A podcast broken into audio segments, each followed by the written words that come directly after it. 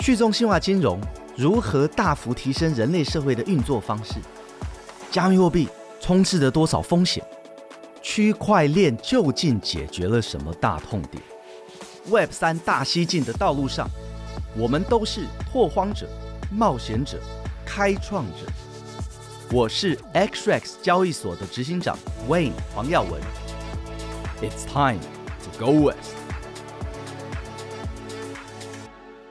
Web 三大西进，大家好，我是 Wayne 黄耀文。大家好，我是 Winston。大家好，我是悠悠。今天我们要延续上一集稳定币的这一个系列。那大家还记得上一次 Wayne 其实是分享未来稳定币十年的发展。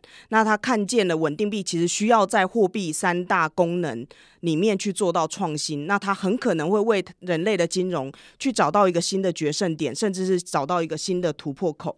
那这一集呢，我们要继续来谈稳定币，因为最近其实发生了一个稳定币脱钩事件。那这个脱钩这个。词大家应该一听到就会觉得很紧张，因为之前的脱钩事件就是呃导致了非常多的灾难。那这一次呢，脱钩的这个稳定币它叫做 USDR，然后也就叫做 Real USD，它是在十月十一号的那个晚上突然一夜之间脱钩了百分之五十。大家也知道稳定币就是要跟呃它所挂钩的那个法币一比一嘛，那。呃，USDR 它就是和美金一比一，结果它一个晚上就是脱钩了百分之五十。那这个事件呢，Wayne 就立刻写了一篇贴文，应该是台湾非常非常早就对这件事情发表意见的。那最近呢，其实关于像 USDR 这样子的稳定币，或者是新类型的稳定币，有非常多的讨论。那未来大家也有可能会看到更多更多的发展，所以今天我们在这一集就要讨论。配息稳定币这一个新的稳定币的概念到底是什么？然后我们也会在之后再提到另外一个叫做 Flat Coin，它宣称可以抗通膨的这一种稳定币，在这一集大家都可以听到。那首先想要问一下 Wayne，就是像 USDR 这样子的新的稳定币，它叫配息稳定币，它的概念到底是什么？呀，yeah, 配息稳定币的概念哈是这样子，因为我觉得最近币圈。啊、冬天嘛，哈啊、大家都过得很辛苦，但是大家过得很辛苦，就非常眼红，就是有一家公司呢，它怎么这么的赚钱哦？就是 USDT Tether 哈，它每一季呢可以净利美元啊、一个 bill 十亿美金到十六亿美金不等啊，净利哦。那所以呢，连交易所啊，大大型的交易所都觉得说，哇，我们交易所经营的这么辛苦，要大裁员，你你那个 USDT 怎么那么好赚呢？啊？哦，但是呢，USDT 都在我们交易所上面用啊。那所以他说，哦，你那么好赚，因为现在美美债的利息高，对不对？那大家再再用你这个呃稳定币，那下面的美债利息全部是被你赚走了，这样子哈。那也因为这样子呢，就说市场上面就说，哎，那啊，我们可不可以怎怎么样分到这个好处哈？那呃，所以就会开始有蛮多不同的案子项目呢。他们就是说，呃，那我们来做一个是呃，也是稳定币啊，但是稳定币呢，同时呢，我下面的这个美债的利息呢，我是拿出来分给大家的哈，不论是分给我的 user 啊，还是分给停我的交易所啊等等哈，这样那那这样子呢？哎，那你们大家就不要再用 USDT 了吧？啊，因为 USDC 都不分你们嘛，哦，他大家苦他一个人赚啊。那我们来推广这样子的新的这种配息稳定币哦。那身为一个支付工具呢，它也是一个非常大的创新，因为哎，我们创造出来这个配息的支付工具，这样子啊。所以这个这个题目啊，从就是就是最近呃币圈炒的很火了。嗯，因为配息稳定币它比较特别的事情是，它背后的储备很特别。像之前我们在讲的其他的稳定币，像 USDT、USDC 背后储备就是美金嘛，或者像代它背后的储备就是 Ethereum。可是呢，像这一个 USDR，它有一个很特别的储备，叫做房地产。对，所以他认为它可以抗通膨，而且呢，房地产如果持续的增值，它也会分配它的利益给你。所以呢，这配息稳定币就让很多人就是心向往之，因为就会讲说，哦，我只要持有，他赚的钱都会一直分我，好像是一个稳赚不赔的生意。可是它里面的问题到底是什么？为什么这样的稳定币开始配息之后，它居然就脱钩了，甚至是有点像崩盘的这个情况？对，因为任何的配息，包含美债也是一样嘛。呃，之前美国的这三家银行倒闭也是一样的问题，就是说你会遇到一个流动性啊不协调、啊不 match 的这样子的一个问题。嗯，当然现在配息稳定币啊最红的就是大家看说啊，最近美债真的很赚嘛。哦，那呃，但是对我来说呢，我我我自己在呃，我自己是觉得说这种配息稳定币，因为它的概念非常容易理解，然后大家现在真的是很好凶这个美债的利息，所以我认为它会红个两三年。但是如果有这种币被涨的，它的市值涨得很大呢，之后很有可能是个大灾难啊、在这个联准会开始降息的时候，呃，怎么这样讲呢？就是说，因为稳定币，它目前的在这个呃我们产业里面的定义，它主要是一个支付工具。那一个支付工具，再加上你要稳定呢，你其实你你你最想要的呢，就是支付的场景要多，然后。呃，你要稳定的话呢，你最不想要的是什么？你最不想要的是吸引大量的投机客来把你的币呢做非支付的用途。哦，所以呃，怎么讲呢？打一个比方哈，像当时的 Terra Luna UST，它的崩盘一个很大的原因是什么？是因为到了后期，他为了吸引大家来持有他的币。但是他又没有应用场景，所以呢，他就搞了一个 Anchor 的 protocol，二十趴的利息来啊，你只要有我 UST，你就可以放到 Anchor 里面赚二十趴的利息。所以他因为这个的原因，他原本如果说没有 Anchor 的话，他的发行量可能很少，因为他没有什么应用场景。但是也没有关系，你发行量虽然少，但是你吸引到的可能是真的想要用你的人，而不是投机客。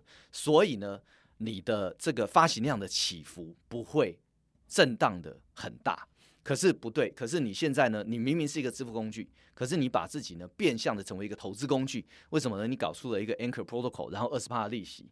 因为这样子，所以呢，大家就你的发行量大增，因为大家疯狂的去铸造你这个 UST，放到 Anchor 里面赚利息。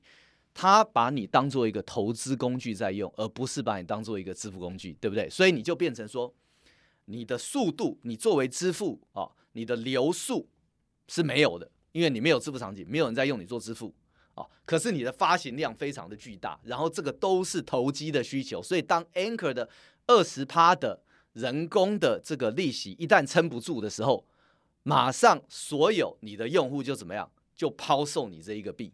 那你之前的这个发行量被拱得这么大，然后瞬间被抛售的时候啊，就有巨大的这个挤兑的压力。这种就是一个支付工具，他最不想要看到的哦，可是却被 Terra 呃 Luna UST 这种呃引发出来，所以我会想给一个公式哈，就是一个稳定币或一个支付工具，它的危险因子是什么呢？危险因子它是 A 除以 B，哦，A 哦就是它的分子是它的发行量除以它的流速，发行量除以流速。所以呢，你流速很大，你下面的那个分母很大，流速很大的时候呢，表示什么？大家拼命的在用你做支付。他既然在用你做支付啊，他就不会啊哪一天突然的要全部把它脱手，或者全部来跟你挤兑，因为他需要用这个东西。所以流速大，分子大，你的危险因子就低。啊，那同样的，你的发行量如果大。你的危险因子是高的，因为你的发行量越大，就越有可能挤兑，越有可能脱钩，对不对？所以你的发行量相对你的流速，你的流速大，发行量相对小，OK，你的危险因子小。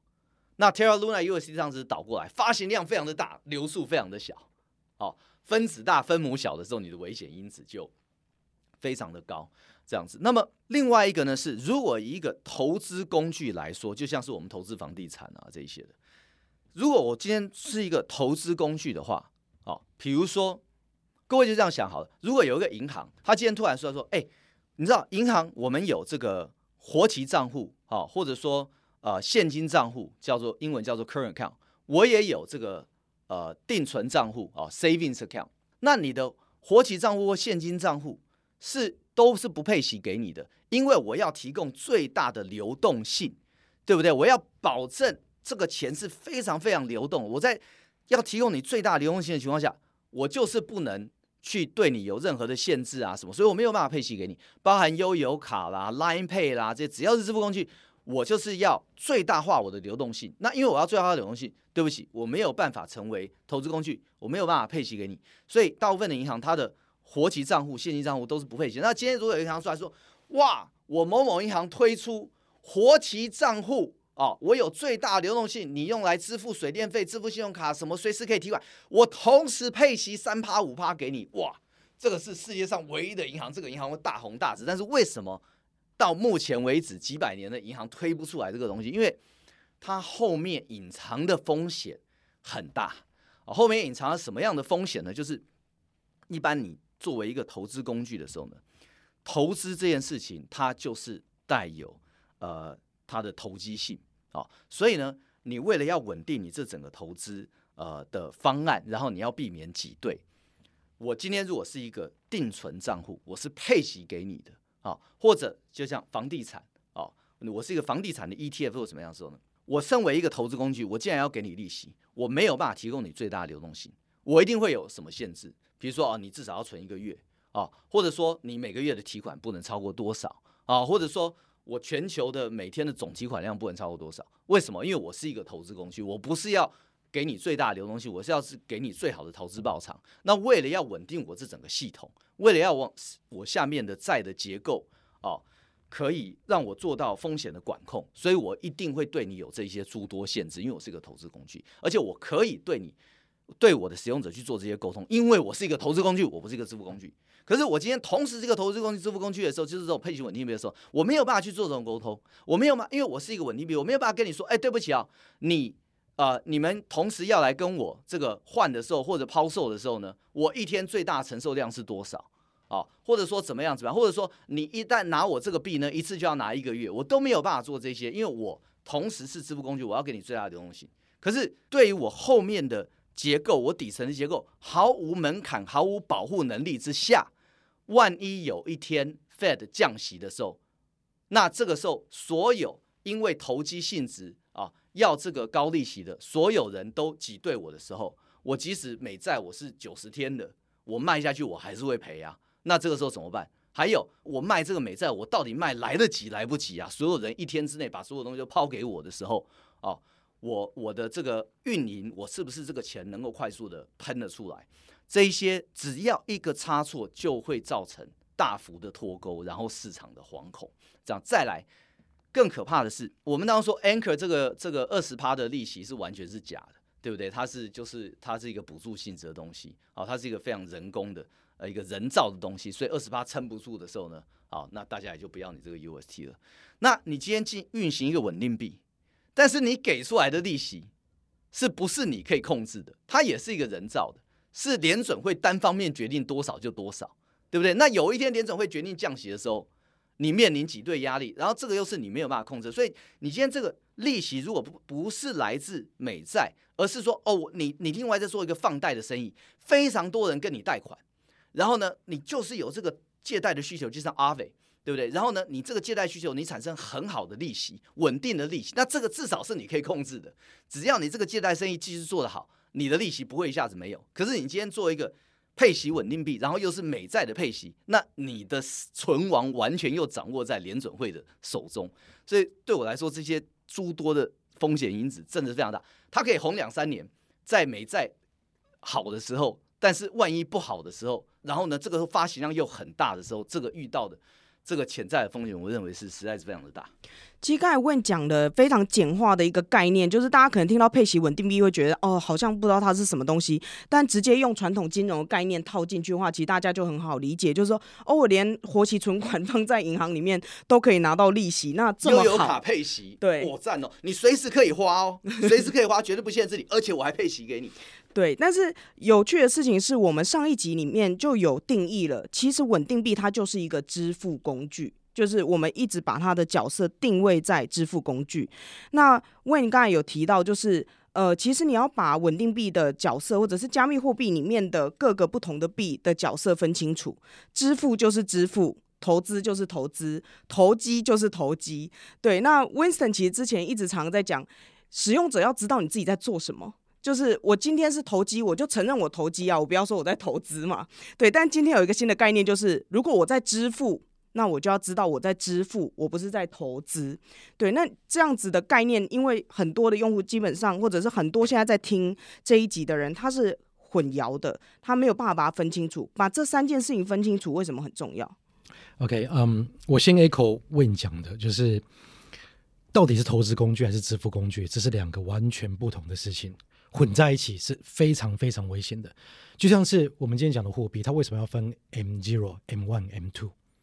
two？OK，为什么基础货币、狭义货币、广义货币？嗯。每一层的货币功能是不一样的。OK，那你今天讲说这个配息稳定币，OK，我们先讲稳定币，就什么是挂上个币就全部好像变成钱，其实不是，你就把它想成通，就是一个凭证嘛。OK，你凭证后面代表的是什么？如果你凭证后面代表的是美债，OK，你是要去 pack 美债这个东西，OK，哦，你要说你配息可以，OK，可是你如果讲说你一个凭证后面去 pack 这个抗通膨的东西。OK，你基本上是在避险啊。嗯，啊，避险为什么又冠上个避避避这个字？所以其实我常常觉得说，就是大家一直用一些一些就是嗯自己定义出来的字，OK，去 confuse 大家。所以你说 inflation 就是呃呃 flat coin，OK，这个什么抗通膨稳定币真的是稳定币吗？你为什么不讲抗通膨凭证就好了？那你说它合不合理？我觉得你把它打上稳定币这个字眼，其实就已经把你到底是支付工具或者是呃这个投资的工具，你就混在一起了。嗯，对。那这两件事情就要通膨和紧缩有可能同时存在什么？嗯、哦，我们现在进入通膨的那个 那个那个循环，又进入紧缩的循环，同时就没这回事嘛。就是现在经济需要通膨还是需要紧缩，还是他现在就是操控的模式已经走到通膨或者走到紧缩，就是二选一啊。Right，所以你今天如果买的是这个呃美债的配息，OK，好，那就是它背后就是就是 pack 就是美债嘛，然后美债现在走到这个高利率时代，OK，那你相对这有高利率的是就你可以拿到高利率，这个 OK，OK，、OK, OK, 可是这个跟 inflation 是就是通膨抗通膨是没有直接的关系，嗯，那你今天拿了一个呃什么，你背后是用房地产这个东西，那就等于是基金或者是 ETF 或者是这个 hedge fund。你就是避险啊！你的行为就是避险，这跟稳定币有什么直接关系？是我不太懂。那你硬要把一个 inflation 把它变成个币，然后讲说它也可以拿去做支付，OK？你就是把所有的功能全部混在一起，非常的危险。OK？所以我们先讲说，就是这个呃配息的稳定币，OK？第一个配息，所以我就直接把它分成配息，还有这个避险，它其实就是配息和避险，没没这两个。inflation 这个抗通膨的稳定币不叫做配息，那个不叫做息，你是避险。对，因为很有趣，就是 USDR 在他自己的那个网站上面，他是宣称他全能啦，就是 他又可以拿来用是稳定币嘛，是，然后他又可以得到利息，所以他叫配息稳定币嘛，是，然后他说他背后是房地产，所以呢，他抗通膨。所以现在是说，如果你今天讲的是配息稳定币，那就很简单，你后面是美债还是真的是给你利息的？OK，那就是配息。OK，那你很简单就是。呃，这个在现在当然是好，就像问刚刚讲的。可是，一轮到就是呃这个低利率的时代，它会回来的，它一定会回来的。它的经济是一种循环，它是一定会回来这这一层。这个时候，它的危险因子是在于什么？除了就是大量的挤兑，刚刚问讲的以外，有没有这个项目方他必须要开始放债？OK，他必须要把钱 OK，他不会再放在美债了，因为美债配息非常低，他可能跑去放这公司债。借给办公室，那这中间的 legal 就是它可能是个呃 unsecured loan，就是没有没有质押的这个东西，那风险就开始一直在引进了。嗯，OK，所以这个是我觉得它危险的分子在这一边。那如果你今天讲是 inflation，就是就是抗通膨的，OK，那你基本上就是基本上你就是就是个这个这个避险避险的工具，OK，那你避险的工具，我认为你后面要看的是你房地产就房地产，你黄金就黄金嘛。Right，可是你背后的这个这个呃 legal 的 binding 是什么？那些黄金在这边跟你这个稳定币的直接关系是什么？你透过什么样的 layer 或者是法律的程序？因为你看的是实体的实实体的东西嘛。OK，那这个房子如果被拍卖了以后，钱怎么分？OK，就是类似这种问题，它是怎么样去 binding 起来的？但是不管你今天要讲的是说你是配息的这个凭证，我其实不太想讲它是币稳定币，所以我直接讲它是凭证。Oh, OK，嗯，或者是它是抗通膨，就是。其实也不是抗通膨，它避险的凭证都不适合拿来做支付，嗯，非常不适合。对啊，一个要流量，OK，一个另另外两个是不需要流量，流量是危险，嗯，就是他他他甩的，就是他的 frequency 换手的越高，有没有？其实代表它是越危险的，嗯。所以所以你看啊，Winston 讲凭证嘛，Matrixport 出的那个那个 STBT，对不对？我我我如果要买这个代币化的这个美债，哎，我就买 STBT 啊。那 STBT 对我来说是什么？是一个美债的凭证嘛。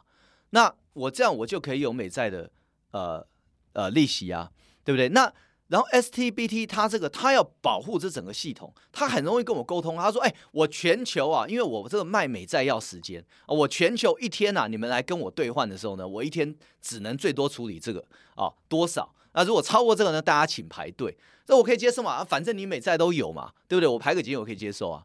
这样，那那但是呃。”因为他没有把他自己 position，STBD 就没有说我今天是一个稳定币，是一个支付工具。还有哦，他不是每一个人都可以去去去去去拿的哦。对，要被认证过的投资人才可以。对，他是在、嗯、呃这个这个 primary market，就是一级，就是他是有呃就是被认证过才可以去 redeem，才可以去就是就是呃 issue 或者 redeem 才可以认购。OK，、嗯、那二级市场是另外一件事，他他有做出足够的就是相对应的切割。OK，谁可以在一级市场去做 redeem？就像你美债，你每个人都可以啊、哦，我有美债，你就要去跟美国政府去做 redeem 吗？Hold to maturity，然后就 redeem，没有没有这回事。嗯、可能第一层要是呃投资银行啊，第二层要是什么什么时候这样一直一直轮下去。嗯，但它是要做出就是结构性的分割。对，就就就这样。所以所以说呃，因为我知道它是一个投资性质的凭证，所以他跟我沟通什么性质的时候，呃，沟通说要要什么样的条件啊，哦，然后避免挤兑我们怎么样，这我都比较容易接受。对不对？嗯、但是如果他今天 position 成稳定币，他完全没有做做这样，因为稳定币你就要最大化流动性，我随时就要可以换啊，就是可要可以支付啊，要可以怎么样这样。其实大家这样想就好了。我今天 OK 买了个呃国债，然后跑去 Seven Eleven 讲说，哎，我要用国债支付，或者我买了一个就是避险基金我买了个避险基金，OK 背后是房地产 whatever。OK，抗通膨，OK，我要避险，OK，然后我跑去 Seven 里想说，哎、欸，我要用避险基金去做支付，合理吗？嗯，对啊，大家这样想就好了。所以这东西根本就不是一个新的发明，现在是大家就是那时候什么东西万物皆是币的时代，现在万物皆是稳定币的时代，对啊，就是就是一样的东西，你换个名字，好像是好像这个新的发明，根本不是。然后你把它的应用场景有没有混在一起？可是要知道说，在传统的世界里面，就是这个几百年累积下来，为什么？它会做功能性的切割，它不会让你就是投资型的东西然后去做这个广泛性的支付，它是有原因的。嗯，对。休息一下，马上回来。Web 三大西进是由 XRX 交易所与数位时代旗下的 Web Three Plus 平台联名推出的 Podcast，每两周推出新内容，由 XRX 的两位共同创办人 Wayne 黄耀文与 Winston 萧慧宗，以及执行长办公室资深总监 Yoyo 游指维轮流搭档，与各方嘉宾切磋交流，深入解析 Web 三的最新动态。我觉得这个功能性的切割，刚才 Wayne 跟 Winston 其实讲的都非常的精辟。我觉得最好玩的事情就是一开始我们讲到配息稳定币，然后 Wayne 你就有说，很多人就是很喜欢它，或者是讨论热度非常高，是因为它的概念很好懂，非常好懂。对，但是也因为它的概念好懂，大家就觉得它是个好东西。事实上，当我们进一步去了解它的概念的时候，它是有逻辑谬误的。就是配息稳定币基本上要拆成配息凭证跟稳定币。然后呢，如果他又说他抗通膨，那应该再拉出来，其实要有一个抗通膨凭证。抗对抗通膨这边啊，就是说我我我想讲一下 Flat Coin 哈，这个是币圈啊、呃、最近炒的也是很大另外一个题目啊，哎也也看一下这个两位的意见。我我来讲一下什么叫做 Flat Coin 啊，Flat Coin 呢就是说大家说稳定币啊，稳定币是对什么稳定呢？第一代的稳定币 USDT 啊。它其实是一个对锚的币啊，就是说我对美元一比一，我这个挂钩是很稳定的啊，我对某一个法币的挂钩很稳定，我叫做稳定币。那后来呢，大概其实四五年前就有了，币圈就想把这个我们来做衍生啊，什么叫稳定呢？不是我对锚某一个法币啊，我这个锚定是不是稳，而是我的采购的。能力啊，是永远稳定的啊！我一百颗，十年前可以买到什么？十年之后我还是可以买到什么？啊，或者今天一块这么大块的面包啊，需要一颗我的币，十年之后啊，还是就只需要一颗我的币啊？这个是采购能力的稳定啊，也叫做另一种稳定币。这个始祖就是 RAI 嘛，哈，R A I，Rai 这个币。那呃，最近呢，就有各式各样的其他的这个项目方出来啊，就是说，呃，尤其是一整个 protocol reserve protocol 啊，整个 protocol 呢，就是它等于是一个一个模组啊，一个 kit，让大家都可以去创造出自己的在呃采购力方面稳定的稳定币。这样，这个叫呃，现在出现一个新的名字，为了跟 stablecoin 区隔，叫做 flat coin。所以呃温温温森对这种有有什么看法？这个表情很好笑，因为我记得今年就是二零二三年的九月，我们在新加坡举办的第一场稳定币高峰会，然后呢，那时候就有一个 panel。然后我们就安排了 Winston 上台，他的题目就是 flag Coin。然后呢，那时候他一看到这个时候，他就一直摇头，就是刚才那个表情一样，然后开始笑。然后呢，在舞台上面，其他人都在做 flag Coin，就只有 Winston 不是，但是他又是通膨的专家，你知道他是对经济很熟悉的人，所以别人讲什么，他就先举手，然后说 I don't agree with that。基本上就是，我还是觉得这个。有点有点诡异啦。嗯，OK，你今天如果这样讲法币的范畴，而且他们又要对标，就是法币的计价单位嘛？对啊，没有没有，他那个我讲一下，Flat Coin 没有要对比法币的计价单位，它就是我这个币呢，就是我的采购力永远是恒定的。呀，可是采购力有没有是就是多少钱的计价单位，还是以美金来说啊？没有啊，不是啊，我自己的计，我就是一个计价单位啊。唉，我我就是一个计价单位啊。对啊，大家用我来计价啊啊。OK，那那、啊、那那你何必要把它弄那么复杂？我就用黄金就好了。啊，我我我比黄金更可以数学证明啊、呃，我的采购力的恒定啊，而且我更 immutable 啊我更 transparent 啊。OK，那那这个采购力是用什么单位？你看，我绕回绕绕回去，这个这个鸡生蛋蛋生鸡了。OK，采购力是，所以当时在那一场的时候，我就问他说，一般来讲说，这个东西应该要对标 CPI 吧？Right？可是他们却完全没有考虑到 CPI 这个东西，甚至好像当场有几个人不知道什么是 CPI。嗯，那概念其实很简单嘛，就是我背后是房地产，我背后这个东西，那我说那这个怎么叫做就是呃这个这个 inflation coin？嗯，right，我觉得这个就是避险啊。嗯，right，他就哦对，所以我们有想过，就是我们把它变成 household，有没有？其实我就我就觉得说，就是你没有把它整个定义的足够的清楚。OK，这到底是什么东西？然后，但是你却想要把它往稳定币这个 category 去塞，我其实是不对的。但是我觉得这是值得探讨的议题啦。我们今天讲说，就是这个恒定的这个，其实呃，我不知道在前几集我可能有讲过一个，就是或许我们的 unit test 的 protocol 未来有一个理想，我们能够做出个单位一。这单位一有没有就是去恒定，就是嗯，这个 cost of living 或者是这个物价？OK，那是所有的货币要跟它形成一个这个，它是用恒定的一。呃，单位一，OK，但是所有的东西要去恒定，就是要跟它形成这个这个呃汇率。可是这个东西太太遥远了，就是太遥远了。就是目前为止，曾经有这个角色就是黄金嘛，而且现在也不跟黄金直接扣啊。其实不是，那个那个叫什么？就是曾经有这个呃，它是在衡量这个物价的。不好意思，我现在暂时想不起来。嗯嗯，OK，就曾经有有有有揣摩过这个东西，可是也没有 work 的很顺。那那不过呃，现在有这样子的叙事的黄金是一个啊，所以黄金常就说呃，在这个买卖黄金、投资黄金的常跟你说哦，一百年前对不对？呃，几两的黄金你可以买一双好的鞋子、一个好的衣服、一个面包啊。今天你还是可以买到一样。可是，在过了一定的这个呃经济体以后，它就变得不是一个好的价，它是个好的价值储藏嘛。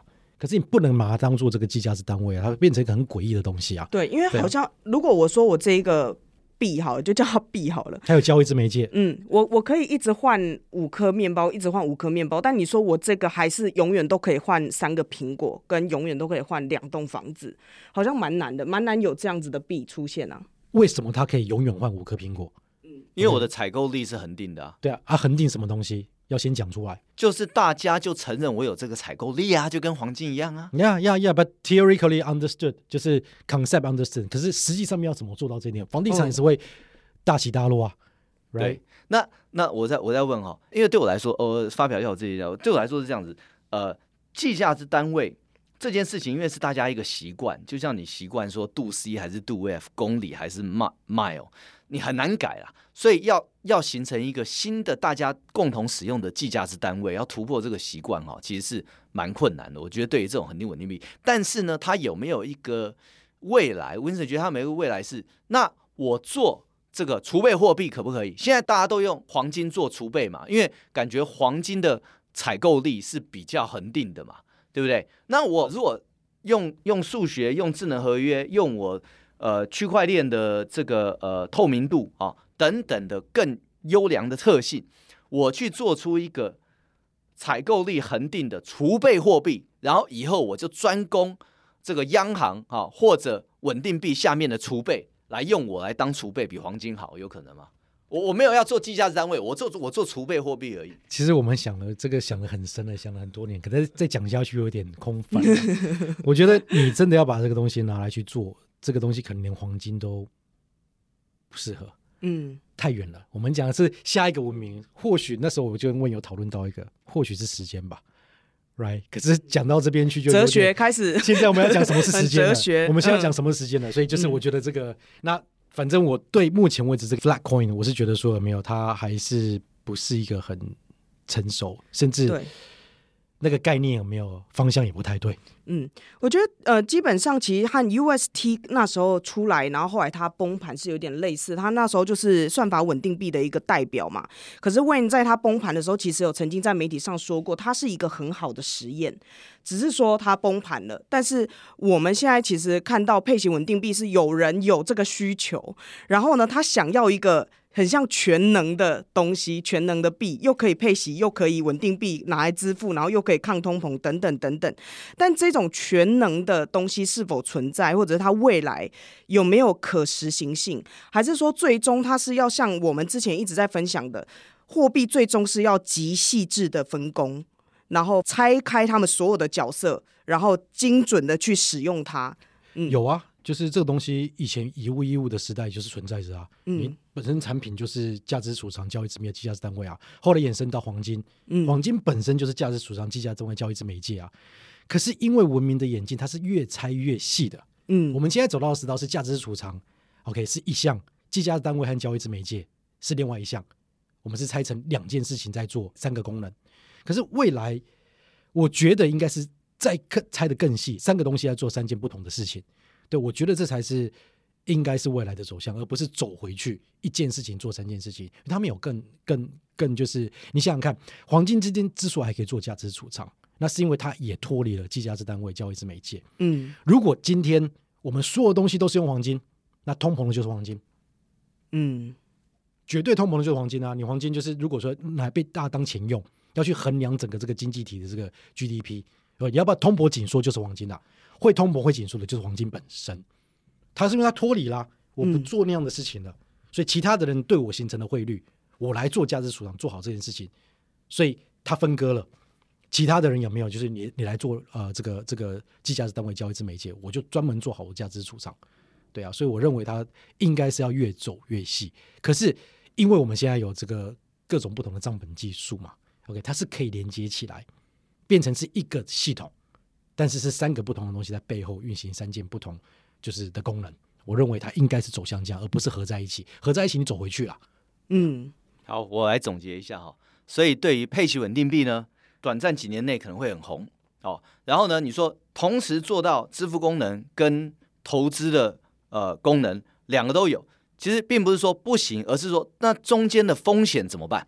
就是呃，你你坐一台超级快的车可以，但是你没有刹车，那有一天怎么办？这样，所以所以这些问题是说，有一天当你有大家大量抛售的产生的时候呢，你是不是还可以稳定的对锚啊？一美元或一什么的这样子？所以它有一个很大的问题是它的风险哦，这一边。那那我自己就觉得说，如果涨得很大的时候，那有一天联准会降息了，它它的风险真的很大。这第一个。那 flat coin 呢？这边的话呢？是呃很有趣的一个实验，有可能我们可以呃用它，我我自己是觉得用做它计价值单位，因为大家的脑袋都已经固定了，所以新的计价值单位要能够形成并不容易。但是呃作为储备货币可能有机会。那 winson 也讲，就是说，其实其实各位想啊，就是说什么样的东西是非常稀有又非常有价值，大家又承认它的价值。黄金是一个，它是天然的稀有性；比特币是一个，它是数学的稀有性。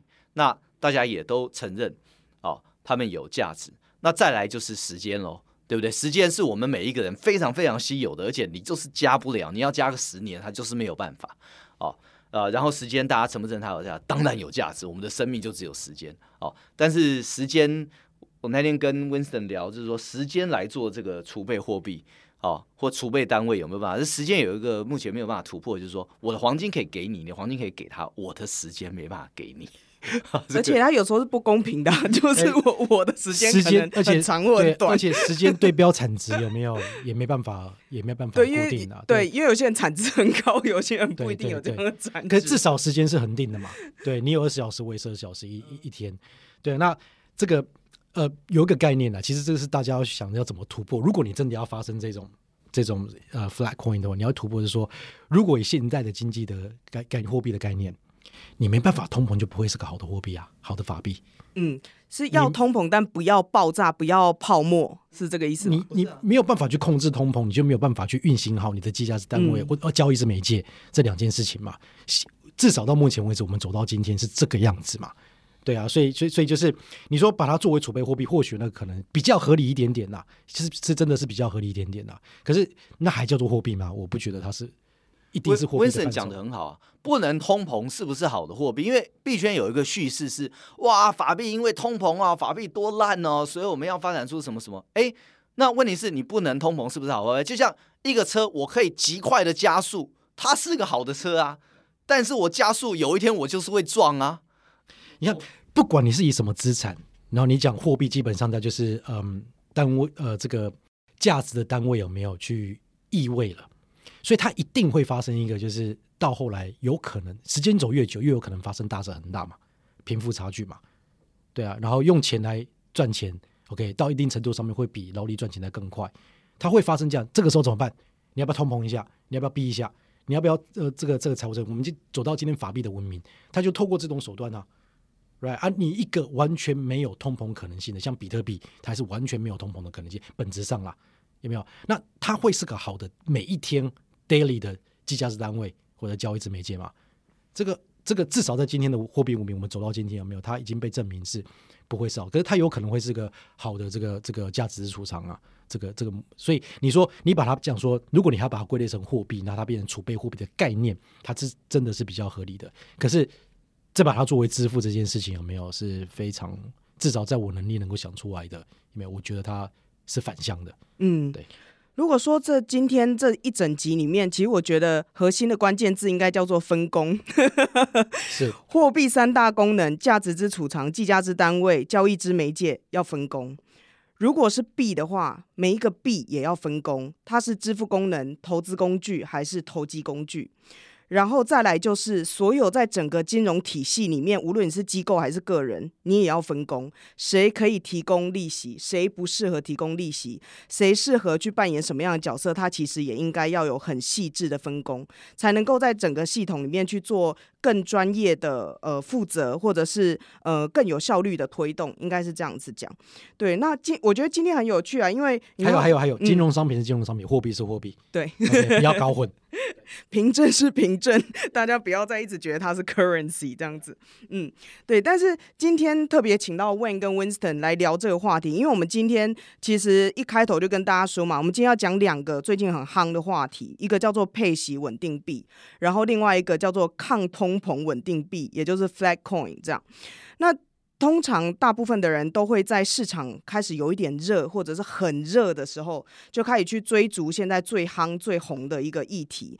那最近其实，在我们录音的时候，也有些人在喊牛市是不是要回来啦，或者是呃币价是不是正在上涨等等，然后就开始。呃，有一些人可能已经变成受害者，因为他已经开始加入一些不是很成熟设计的配息稳定币的项目，或者是他真的误以为可以抗通膨，然后就把自己很多钱丢进去。事实上，不只是不能抗通膨，那个稳定币也不稳定，然后导致他就是损失了很多钱。所以呢，今天这一集某种程度上也是在告诉大家，一定要回归 Web 三大西进 最重要的一个呃核心的教育的理念，就是逻辑要很清楚。每一次有一个新的产品出来的时候，你一定要用逻辑去分析，因为 Wayne 跟 Winston 今天在讲的东西也都是我们以前一直延续到现在去为大家分析每一种币的方法，一样是回到了货币三大功能，一样是回到了分工跟角色，还有传统的经济学、传统的金融的角色等等。对，所以呢，呃，最后也要非常谢谢 Wayne 跟 Winston，就是提醒大家在市场有点回暖的时候，还是要特别的小心。而且，而且，而且，应该可以。至少我和 Wayne 呢，我们两个都觉得说，可能下一波的这个 呃这个危机，对危机，就是币圈的大事会发生在这稳定币这一边，嗯、配型稳定币或者是这个抗通膨稳定币，whatever you want to call，right，、嗯、可能会发生在这一边，所以我们可能要小心一点。啊。很多项目都开始投入了，所以大家真的要对。比较注意一下呀。Wayne 有说他要再红两三年，这两三年就是下一次的寒冬来临的触发，可能是因为某个大的稳定币的崩盘。天哪，好，所以今天有听到这一集的朋友们，你们就是很幸运，开始回去看一下你的投资项目，还有开始去仔细的思考，最近别人推荐你的一些项目，是不是有符合我们今天说的这些危险的呃潜在的可能性？如果有的话，欢迎留言告诉我们，也欢迎就是追踪呃 Web 三大西进。我们接下来还会为大家带来更多更好的内容。那我们今天特别谢谢也谢谢 Winston，谢谢大家，谢谢大家，谢谢您收听 Web 三大西进。如果您喜欢我们的内容，欢迎追踪 XREX Telegram、Instagram 以及 Facebook 中文社群，连接都在节目下方资讯。也欢迎追踪和订阅 Web 三大西进 Podcast，不要错过任何精彩的对话。我们下集再见。